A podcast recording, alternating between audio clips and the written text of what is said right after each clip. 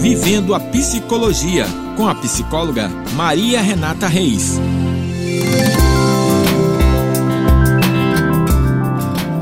Olá, eu sou a psicóloga Maria Renata Reis e essa semana eu estarei falando sobre pais narcisistas e como isso influencia na família como um todo, principalmente sobre o padrão de repetição. Mas o que é narcisismo?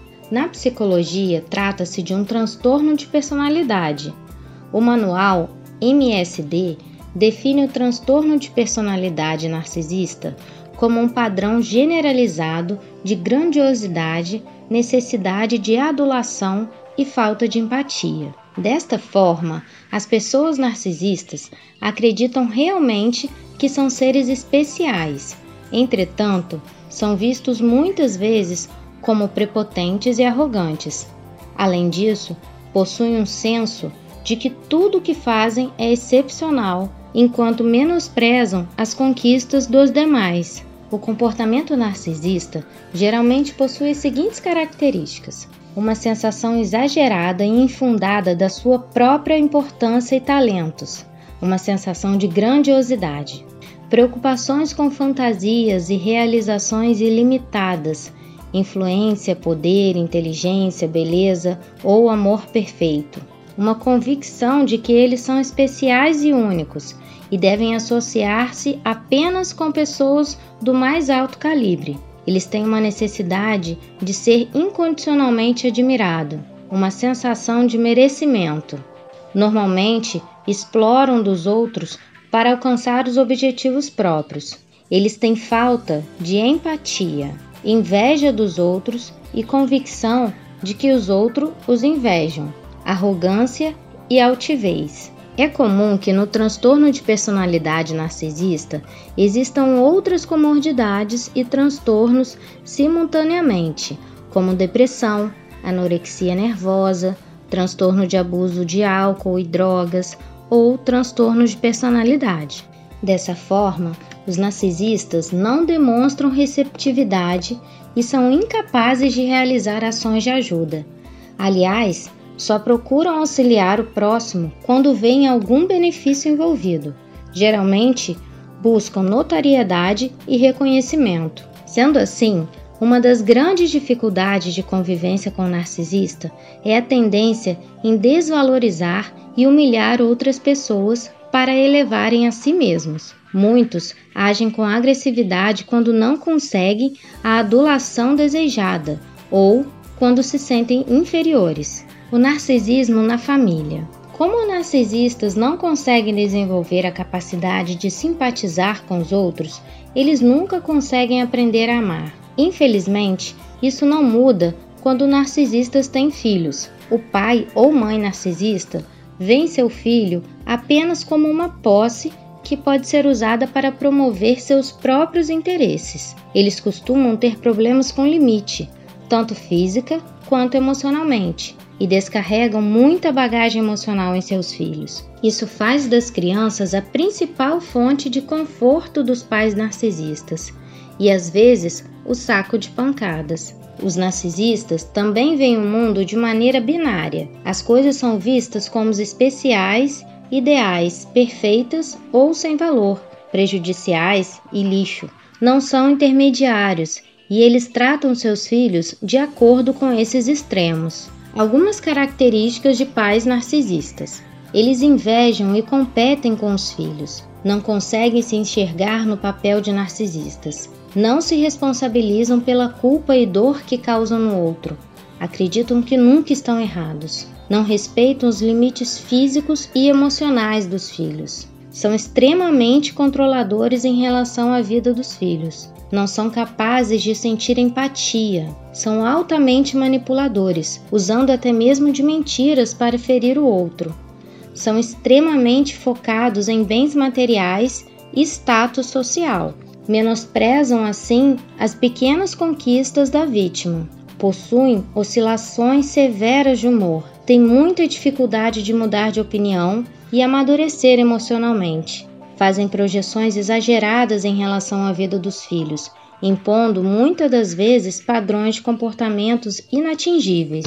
O padrão de repetição. Esse comportamento pode corresponder a um padrão que tem se repetido por gerações na família daquela pessoa, ou pode ser que em algum momento da formação e desenvolvimento da sua personalidade, a pessoa em questão tenha ouvido ou aprendido de alguma figura importante que não merece mais aquele tipo de relacionamento, ou que esse tipo é o único possível.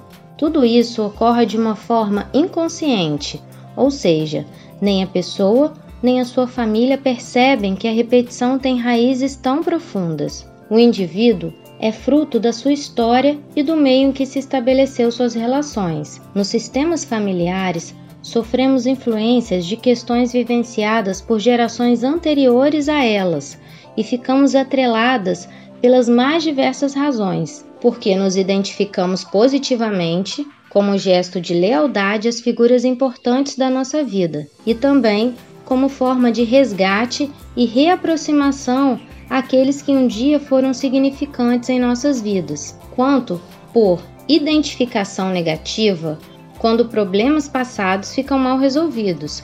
Exemplo: medo da solidão, injustiça, traumas, abusos. Os sistemas de crença configuram o inconsciente de cada um e justificam por que atuamos de determinada maneira, exatamente porque carregamos nossos medos, nossas antigas ansiedades e fraquezas. Elas agem como gatilhos sempre que deparamos com situações difíceis, como novidades ou mudanças, com adversidade ou ameaças. Fazendo isso, elas nos protegem de nossas mais profundas vulnerabilidades, a busca contínua de garantia de afeto, o medo de abandono e rejeição, a necessidade de se sentir competente, a necessidade de inclusão familiar, entre outras.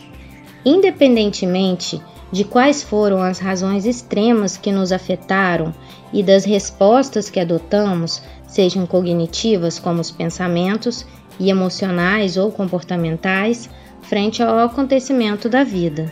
Há, contudo, um fator de origem inconsciente que influencia de maneira nas relações e nos padrões chamado de lealdade invisível.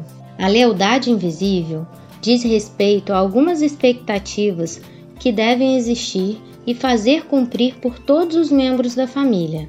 É como um grande livro no qual se contabilizam os créditos e débitos do grupo familiar. Podemos pensar que cada membro que nasce possui um papel pré-estabelecido e precisará cumprir com as obrigações e expectativas designadas pela geração anterior. A lealdade invisível poderá permanecer no inconsciente do grupo e poderá se manifestar na mudança de uma etapa de ciclo de vida familiar.